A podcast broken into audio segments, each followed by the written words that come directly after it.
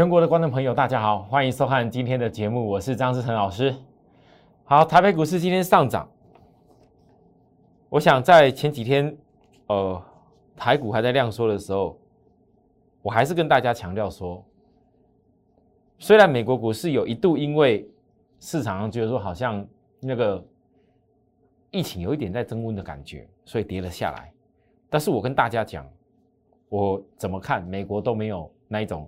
转弱的结构，所以在昨天我跟大家说，请大家切记，这盘顶多就是震荡，在外资没有归队前，是还是给是一个守株待兔的机会。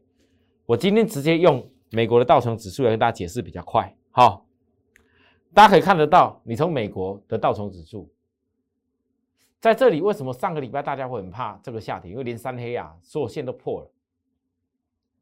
可是实际上，它跌下来的过程当中，它只是把当时本来低档啊那出量的时候给回撤而已。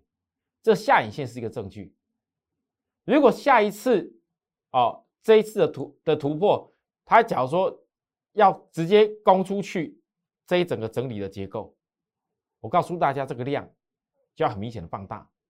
哦，我再强调，美国一定要有个什么关键因素，量很明显的放大，它才攻过去。那关键因素可能落在哪边？会不会是现在在协商的那个美国拜登那边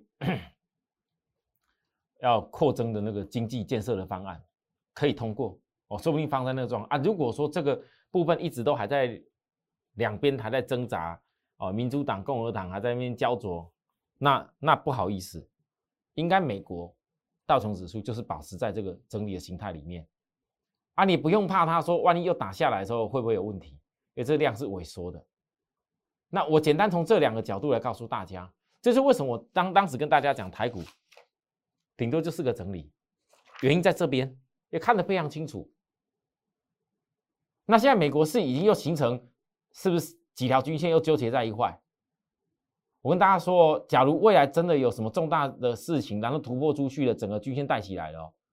未来这边上去的发展，代表台股万八是挡不住哦。好，投资人要记我说这件事哦。那在当然没有结束整理以前，我想台股就是一个轮动表现。怎么样叫轮动表现？我们可以看得到，嗯，有的时候你像前个礼拜到这礼拜的上半周，都是航运、船产，然后到了下半周，哎，反而美股表现不怎么样，好像大家觉外资呃没有在台股这边的时候。有些电子股版的，哎，电动车的振作起来了啊！电动车为什么振作起来？我跟大家讲过啦，拜登已经确定在十二月二十号，美国燃油车的最严格限限制已经出来了。所以从我跟大家讲电动车要特别特别注意的时候，不知不觉最近这几天涨了几多电动车的股票啊！投资人，你想想一下，我从上礼拜跟大家报告电动车的股票，第一个提醒大家，强茂要回到低档要起来。到电动车镜头比较比较用得到的，像大力光集团，然后再到这几天，包含连今天盘中一度，哦，连那个电池的股票也起来了，因为昨天美国特斯拉大涨，我在这个我们的赖里面都有告诉大家，哦，但是我们一直跟大家强调，产业趋势要要了解，一定要深入去抓，但并不是说抓到产业趋势，什么股票都一直做，每一档也做，那个也做，这个也做。哦，今天那个什么涨停的，跟电动车有关系也做。那个良德电股本比较小的，今天拉上去几乎快涨停板的。老师，你之前讲过，在露西的的股票当中，良德电好像也占了稍微一席之地。这个快涨停的，是不是也要做？我告诉大家，我没有办法做那么多，我没有办法带会你做那么多。为什么？基本上比较大型的公司，均匀的配给会员，这是我一个想法。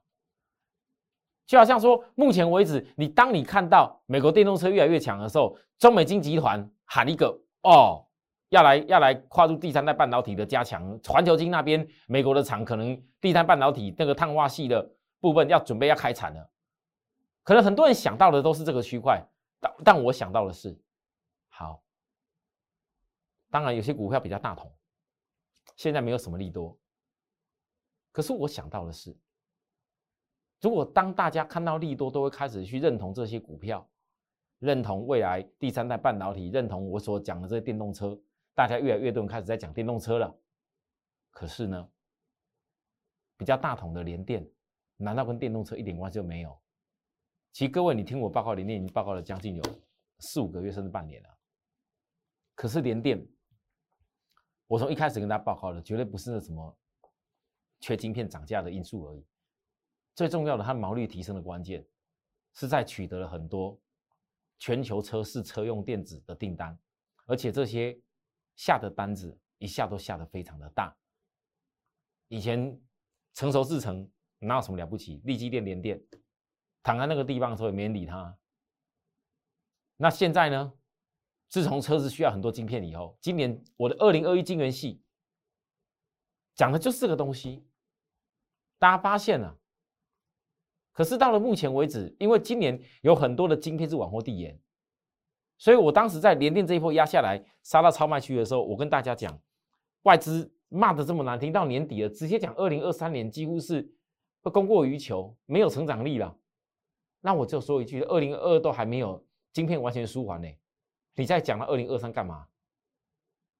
重要的是，难道这晶片没有舒缓？里面如果联电的毛利率已经可以逐步又往四成挑战的时候，当然新闻在隔一天以后传出来，哦，直接传出来，讲到说联联电。明年的一个合约价要涨价，那其实这件事情不早就应该知道了吗？可是当外资在那边讲不好的时候，在那边股价破低点，线要快始破的时候，很多人在问我说：“老师啊，这是不是要死掉了？”我就讲一句：超卖区教科书教你不是最好卖点，你要卖什么卖？重要是你做连电的人，你认不认同？后面的获利能力要起来，这才是关键呢。不是看涨的时候跟边一直讲好啊，跌的时候就说不好。而且联电最近，我会讲很清楚，我这外资主导的量也不会出来，外资还没结束放假，这是第一个重点吧。可是外资还没结束放假的时候，你们翻到台湾这边是因为外资没还没放假结束，所以全指股没什么量。但是美国的 ADR 已经跑在前面嘞，投资人继续看看美国 ADR 已经跑在哪里了。所以我从超卖区再度起来这边，我问大家，如果你连照着我这样子。我过去讲过了，用个二十张来操作的朋友，其实你一阶段一阶段一阶段，每一次高点我也分析给你，每一次低点我也分析给你，难道没有利润吗？会比你每天在那边追一大堆小型股票来的弱吗？我不相信，不，我真的不相信。很多人追小型股票套到那里，就一套都套了很久，卡住不动了，或追高以后就又又卡在那边了，感觉上好像连电很弱，很很牛，利基电好像很不怎么样，很弱很慢。可是，如果你每一个好的转折都抓得到的时候，这种大型股不会输人家的啦。我今天就分析到这个地方，因为我相信，毕竟要能够做这种比较大型股票的人，你要稳定的心。你只要看着我这样的分析，学会一些技巧，你自己可能做得很好了。其他我就不多说。那同样的道理哦，哦，同样的道理，当最近电子股、电动车有一些在吸金的时候。大家回想起来，还记不记得在前一周，当航运那时候一家一家，我从长荣低点告诉大家，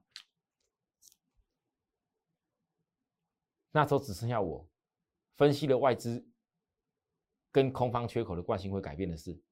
后来长荣第一个先拉到破底穿头，后来又惠阳，后来又万海也拉起来。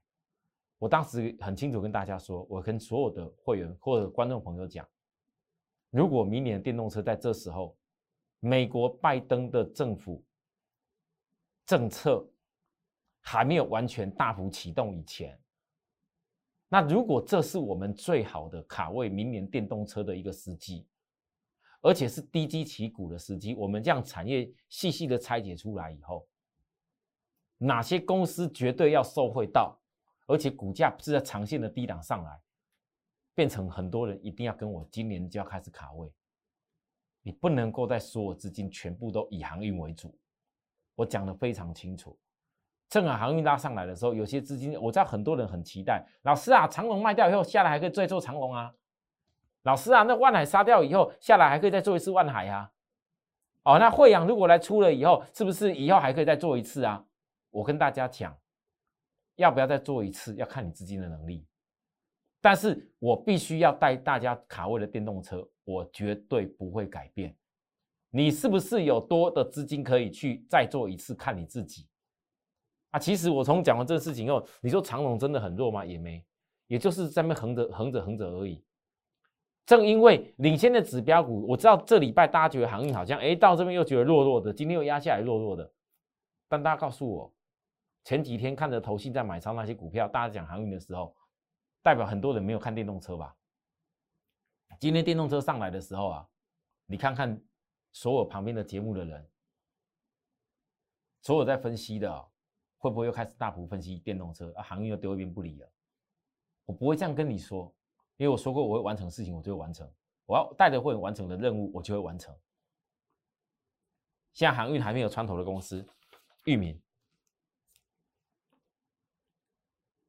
我一再的分析，法人现在创新高，领先创新高，领先创所有它之前价格新高的库存是有意义的。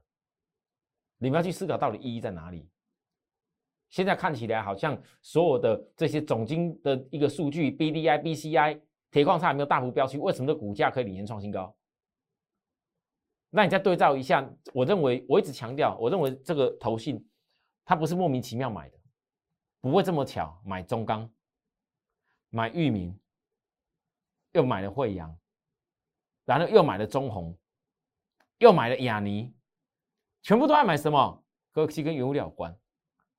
那原物料你现在看不到任何的利多啊，投信为什么做这些事情？哦，各位你要想这件事，当然也正因为有投信的买超的关系，反而性才领先创新高。好啊，外资有的时候买进卖出动作太多了，但是你们很多人可能不知道谁叫纯的外资，谁叫做不是纯的外资，这点我就不多讲。但至少投信这件事情，你要去思考，到底反而性领先创新高意义在哪里？好在第二点，这是我个人的分析了，一般法人不会给你分析这种事情。当时我从域名双底架构起来后，我说双底架构你至少看到一个点，逐步在达成啊。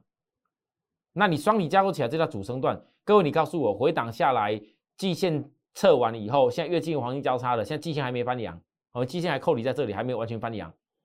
那我问你，这一段有没有时候叫主升段的基本幅度在哪边？这叫第一段吧，压下来嘛。啊，这个叫什么段？主升段，基本幅度在哪边？这就是你看懂法人线创新高一的关键了。好，我我也分析到这里，也不多说。至于呢，杨明，杨明，杨明今天也是这样，这样好像有点不怎么样。前几天大家看到，哎，老师啊，那个法人线好像也也没有再持续大买了。那我问各位，你觉得他在调整的时候，这个有很弱吗？其实是电子音较强的时候，行业资金就会弱。你看这整个量缩起来，量缩是关键，回档量缩就代表多方还在掌控。短线高点来，下礼拜要回档到第十三天，能够忍得住焦灼这些天的人，我相信你就办法看到未来另外一个转折。哦，投资是这种概念。你今天如果说要这么厉害，一下子把航运全部杀光光，全部跑到跑到电动车，然后电动车赚到以后，赶快就搬回航运。我跟各位讲，我没有这么神，真的，我真的没有。哦，所以我跟大家讲的非常清楚，你的资金的比重要有所调整。电动车的比重我在加大，我从告诉大家的大力光集团，告诉大家的所谓的强貌，我一直甚至连标题我讲说我在加大电动车的力道。各位，你们看到？那为什么我要加大电动车力道？甚至我这一年一度的生日的月的活动，我特别在这里一直告诉大家，我没有要各位一定要掌握什么优惠活动，我们要各位一定要参加我们。但如果你能够认同我对电动车这一次的研究，电动车这一次是来自于美国重要的政策的努力。电动车这次有可能是许多人资金重新再造一次的关键。那么各位投资人，你是不是要赶快去思考？难道你要等到明年这些所有的环境、所有的建制都成熟了，你才来认同电动车的股票？好，赶快卡回进去吗？我们一点一滴仔细看。哦，你看完以后你就了解说，为什么我要这么重要的告诉大家要加大这个力道。美国拜登政府他自己个人是期待二零三零年的时候啊，我觉得这种话有时候是废话啊。为什么是废话？二零三零年啊，不晓得拜登还有没有办法 在那边执政嘞？好，但当然他们政府有一个计规划，这是叫规划哦。可是你要看的重点不是在看二零三零年的时候。拜登政府期望电动新车能够占销量总量百分之五十，其实这个不用多讲，这早就是趋势。电动车的新车销售有一天迟早会占比很高，这都不用想那堆。可是我要跟大家讲的是，你们要看这个所谓现在比重，你要看的是这个产值如何在一个大幅产值增加的过程当中，我们找到商机。第一，你先看哦，根据 ING 的 research，二零二一年电动车销售的占比，美国只有百分之四，百分之四。就算从二零一五年起特斯拉开始起来这段期间，到二零二零年，总成长率也只有百分之二十八，远远不及欧洲跟中国市场。人家中国二零二一年电动车新收的新车的销售总占总销量就百分之九了，美国才百分之四，欧洲是百分之十四，而电动车的年成长率在中国高达百分之五十一。各位，年成长哦。美国是从二零一五到二零二零才是百分之二十八，欧洲的部分去年特斯拉为什么比较好？因为去年在特斯拉的那个新的厂在在德国的呃，还有包含中国大陆的 Gigafactory 这两个市场就是贡献给特斯拉的。特斯拉下一个 Gigafactory 在东岸的部分就是明年要开始了。其实这当中有很多股票。其实都跟这些事情息息相关，但是当然，我们不不要再单纯只有讲特斯拉，因为如果美国，我再强调一次，各位你看清楚，二零二一年电动车销售占比只有总市场的百分之四而已。不要讲拜登政府期待二零三零的事情，大家告诉我，在拜登执政结束以前，电动车占所有总市场的销售占比到底可以提升到多少？好，提升要关键的，提升关键在哪边？来，有数个原因，美国无法快速提升电动车销量。第一个，相对便宜的汽油价格，这是第一个重点。好，好啦，那相对便宜汽油价格，我问大家，我问大家，美国相对便宜的汽油价格，再这样搞下去，美国的通膨还能够控制得住吗？所以汽油啊，石油这种东西，算是有一点是战略物资，在通膨的环境里面，迟早是要上来的。哦，这是我对经济这么多年研究的经验，分享给大家。所以这个因素，在我看来，确实之前是让美国电动车比较没有办法大幅成长的主因。但这个事情有一天会改变啊，后面开开始改变，尤其近期全球的通膨已经逐步到这种阶段。第二个是联邦政府对电动车销售配套资源不足，充电站新的部件效率也也不足的状况。那各位，我问大家，这一点应该是比较重要的吧？充电站，充电站，好。所以拜登在取得那个那个兆元以上的纾困建设方案的时候，他第一个重点做的是什么？他已经确定是要开始执行所谓的。电动车充电桩的建制，在美国，从这件事情确定以后，其实有很多的公司开始如火如荼的进入所谓电动车充电桩的这一个事业。我明天呢，再拿出这些相关的美国的股票来给大家参考。可是我要问大家，美国当然有办法去做充电桩，以后电动车的销量要拉大，这是拜登政府的政策。那台湾？到底有哪些厂商可以卡入这个区块？各位投资人，我一直强调霸占电动车、霸占这个美国拜登政府的一个大力道的这个政策，尤其是明年，因为我们台湾的相关的厂商，你既然拜登政府的充电桩要做的这么大、这么急，可是这些台湾相关能够配合的厂商。如果没有早在之前取得所谓的 ISO 或者说是美国相关的车规的这些认证的话，我问大家，没有认证的厂商今天可以随便喊吗？真的可以随便喊？你要讲广达集团可不可以做？合作集团可不可以做？红海集团可不可以做？都可以。可是谁有真正有这种车规能力？那不是嘴巴喊的。所以台达电，台达电也算是比较大的公司，比较高价，这我也没跟大家仔细讲过。可是呢，我相信讲到台达电，你们知道啊，这以前早期就有这些车规的东西。它除了台达电之外嘞，所以电动车 Lucy 的两大骑兵，我从分析 Lucy 的那些工厂，分析 Lucy 的未来的技术层次已经到了，它只差在怎么做量产。那台湾这些厂商会跟人家结合，是一定早就有所谓的车规这些认证。你要拿别人可以打得进去这些供应链。我觉得还不大可能，很难，因为车规的认证，有的人可能不了解，仔细去研究你就知道，那个不是一时之间就可以拿得到的，不像说是智慧型手机，一般般的产品，这汽车、电动车东西讲究的是人身生命的安全，我一再的强调这件事情，所以为什么很多电动车相关的股票，你只要有办法打进这个产业链里面，而且是非常非非常非常强劲的这个那个那个客户群的话，不好意思。那股价的本利比是可以享有很高的，我才一直跟大家强调，我坚持养大，坚持养大。什么叫养大？小的时候也许本利比低低的，等你养大到后面，大家都知道这些事情。当隔了一段时间，大家开始研究起来，哦，原来这些东西有车规，原来这些东西跟 Lucy 的、跟美国这些政策这么清楚。那你等你大家知道的时候，养大的过程，你的本利比都到哪边去了？为什么不在本利比低低的时候？我上次给大家看露西的电动骑兵一长线的结构，现在还能看到长线结构躺在低档的有多少啊？而且还这么这么大型的公司啊，几天下来这么压着的时候，到昨天还依然压着。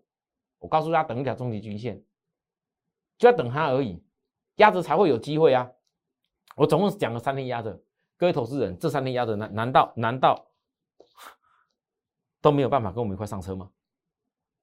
今天又涨起来了，上市到这里，我说了百分之十四嘛，大家看着，在这里，如果你又错过，等哪一天这个底型完成突破前面这里的时候，你的差距又直接差距超过两成以上了。不要小看这些，因为这些这些股票是很多投资人，你要买个五十张、一百张都买得了的，你要买个大概一百万、两百万买得了的，不要小看那一百万、两百万，两百万差个三成以上。就是差六十万了，投资人你要曾几何时能够做到这种这么好的阶段？当然表面上看起来很多股票天天涨停板，老师我两百万如果哈今天那个涨停板赚到，我那个涨停板又赚到，明天又赚到的话，我跟大家讲啦，不用去这么幻想啊。我张志成要拿个几百万出来，拿个几千万出来也办得了了，我已讲了很多次了。但说投资人你观念要正确啦，我们不要讲几千万啦，我们讲个。讲个两百万就好。如果照这种涨停的速度啦，大家都很多涨停都看得到、赚得到啊。哦，合理来说听起来是这样子啊。你两百万呐，各位你在五只涨停就好。一个礼拜啊，在我看的很多老师的节目，一个礼拜可能还不止五次涨停。哇，你自己算了一下，几个月过后还得了？那两百万不知道变成多少钱了，吓死人了。那大家觉得那会是真的吗？还是你宁愿傻傻的跟我们的会员一样？你宁愿认同我这样的一个想法，傻傻的我在股市十五十六年了，就傻傻的好好投资我们该有的产业。现在投资也许刚开始，今天十四趴，也许下个阶段突破，就像我说的，还有差距两成以上空间。在下个阶段又足足多了将近百分之三十几到四十趴出来。各位，你有两百万，再多那个几十趴的时候，等有一天这些事情在逐步性的成真，这些国外的电动车的大军又越来越明显的时候，你的差距又更远了。你认不认同？需要时间，两百万多个四十趴，这是多八十万，你这需要时间一步步来的。你要你的钱是真的是实际的变大，还是说在那个地方每天期待它涨停？今天也很强啊，压个三天，今天一下子也超过五趴啦。可是我问各位。如果不是压回的时候，每一次压回的时候，我不断的告诉大家要锁定，要锁定。你等到中期均线转折起来的时候，你还等得到机会吗？我今天在讲到这些事情是要告诉大家，如果压着三天大家都一块抓到，你就要珍惜那三天一块抓到时间。最重要的是，你不能够等到拜登全面建好了充电桩才开始想到它，这是迟早的问题了。现在期待美国再拖久一点，电动车所有的补助也不要那么快。拜登在建设充电桩，最好不要美国一下子大家建了一大堆，你在路上到处去看得到了，那就头痛了。你的商机就是越来越快了。所以我总跟大家讲说，为什么我会强调这件事情，而且我在分析所谓的这个跟高压充电、以后快充等等的这技术有关系的部分。我不是有告诉大家是只有充电解决方案的股票而已哦，因为你所有的充电包含以后带到你家里去的这些车上型的这些充电的设备，包含铝充，简单讲，车子要叫铝充吧。好，大家告诉我，这些所有的东西要不要晶片控制？电流电压的管控，这个跟所谓的手机的概念是完全不一样的。你手机光是一个快充题材而已，可以创造多少的 IP 股涨成这样子？但是在电动车当中，或许不需要用到所谓的快充或者是什么 Type C 或者是什么的那种所谓快充晶片的题材，但是真正晶片的关键如何抵减所谓充电的效率、电动车运行的一个耗电的效率，它靠的是什么？这些公司现在股价都不是特别贵。不是用什么几千元几的，来，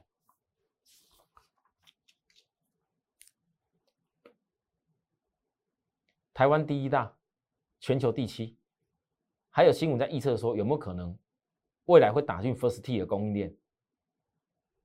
这根本是多多余的。我讲真的，那个那个新闻，我觉得 强茂有没有机会打进 First T 的供应链？我觉得那是多余的。真的，那是那个那个那种新闻的部分，代表这个记者很不了解。如果今天你已经能够知道强茂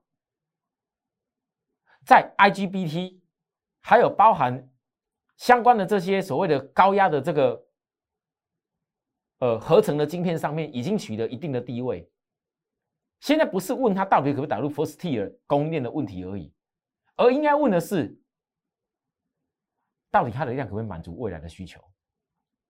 因为大家都知道啊，全球到目前为止。讲到车用的这个相关的晶片，讲到车用的零组件，还在缺啊。First Tier 也需要打进去吗？需要帮找他帮忙代工做的人有多少？我想这个答案就这么清楚。所以呢，就算最近我从压回来以后告诉大家，起来到昨天震荡又收个黑 K 棒，有的人就怕怕的，哦，有人怕怕的，我还是跟各位分享一下啦。这也是我今天在我赖上面，各位投资人，我们的赖哦，我今天在我的赖上面哦，传给大家这个，我特别把我的教学教给大家。为什么要把这来？各位看来，我们的赖还没加我们赖朋友要记得扫描进去哦。我真的常常教很多东西的，我不是有报名牌给你，我一直在强调，我想教给这个东西。上周很多人看到强茂其实两黑 K，强茂或两黑 K 其实就压了这么一段了，大家看得到吗？压这样子。一副快要破破掉死掉的样子，我说指标已经到低档区了。我认为电动车很多机会要起来了。我公开的拿出强报告诉大家，这股票公司量也也还会够大吧？好，为什么上礼拜两黑 K，我就知道本周一定有机会。各位，你看它之前的周 K 的惯性，就知道了。好，那现在是不是再度又经过这几周这样纠结整理？我今天告诉大家，我再多教个技术教学。有些投资人没有这么赖的，我公开的再教你一次。你去看过去强茂的周黑线的结构，这家公司每次要突破形态，上这个突破形态涨一波没有错吧？每次要突破形态，要能够涨一波，都会发生在至少周黑两年红之后。基本面我们不用再多讲，研究技术面的原因是为了研究有没有什么转折可以让你把握到好的公司基本面的机会。那我就讲了一个重点。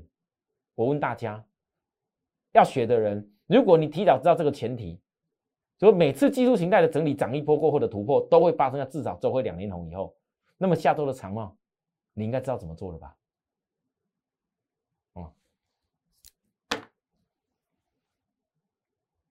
还没突破，你要知道什么条件可以突破？那这两条件是一定要吻合在一起的。好比说，如果突破了以后，周黑却没有红。那你要怎么做？那如果突破以后确定周 K 是红，那你要怎么做？是答案是不是很清楚？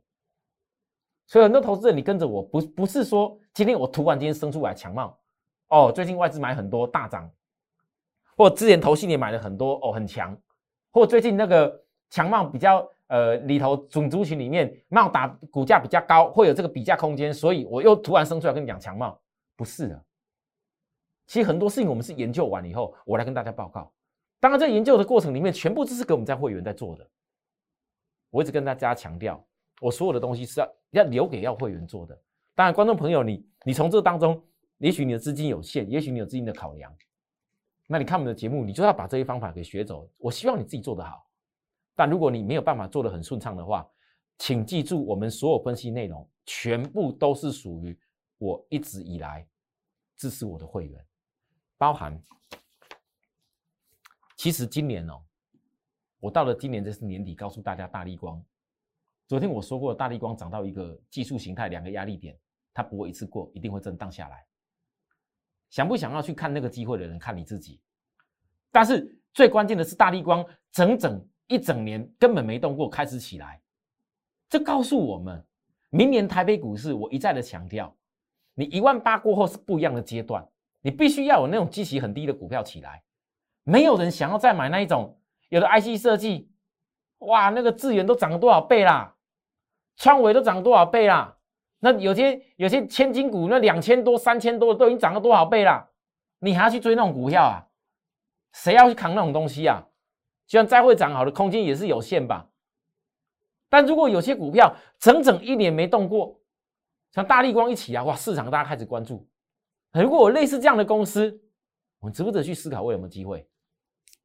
如同大力光六亿元金测，这一整年都压着的金测，这一整年从二零二一年一整年都压在这个地方的金测。我问各位，日 K 正在月均线要准备要这边要开始逐步后低档，那这一整年周黑的结构长这样子，看起来是很丑。但为什么我要提醒大家？为什么要提醒大家？这个可能跟大力光有关系了。好，我怎么跟大家讲到这个地方？因为其他我讲太明的话，像这种中公司的量，也许很多人来不及，还不及在 月 K 月不应该月均线在压着压着的时候，还有机会上涨的时候，就已经一不小心就啊，我不能够讲太多了，因为有些东西，有些股票它毕毕竟是属于那种那种那种中小型的成长股，我不会常常讲啊。但是关键的东西就是要提醒大家，只要是低基期。你能够看到它未来产业的结构的改变，那你就能够享受到很多的机会。重要的是你在下跌的时候，愿不愿意跟我去锁定这些事情？选股的事情当然是要交代给我，我可以带大家很多的选股内容。但是哪些股票很有把握后面可以再带上去的，这是我必须传达给会员的一个精神，还有这也是我的使命。我希望今年二零二一，我想到了明年我的车标。会有所调整，因为二零二一金元系已经霸占一段时间了。明年我要霸占东西，我会让大家看到。但是我霸占电动车这个东西，加大力道的部分，甚至我现在几乎所有围绕着跟大家报告的个股，其实都跟电动车有非常直接的关系。只是很多内容我们没有办法一一的马上详述跟大家讲。想要跟我们一块锁定这些好的产业，来财富好好成长的朋友们。希望各位除了加入我们的 Line，好，我们的节目订阅跟开启小铃铛以外，有需要服务的地方也可以跟我们参考一下。那这一年一度的生日月的部分，我就不多说了，还在延续当中，哦，分享给大家。我们明天再会，拜拜。立即拨打我们的专线零八零零六六八零八五零八零零六六八零八五摩尔证券投顾张志成分析师。本公司经主管机关核准之营业执照字号为一一零金管投顾新字第零二六号。新贵股票登录条件较上市贵股票宽松，且无每日涨跌幅限制。投资人应审慎评估是否适合投资。本公司与所推介分析之个别有价证券无不当之财务利益关系。本节目资料仅供参考，投资人应独立判断、审慎评估并自负投资风险。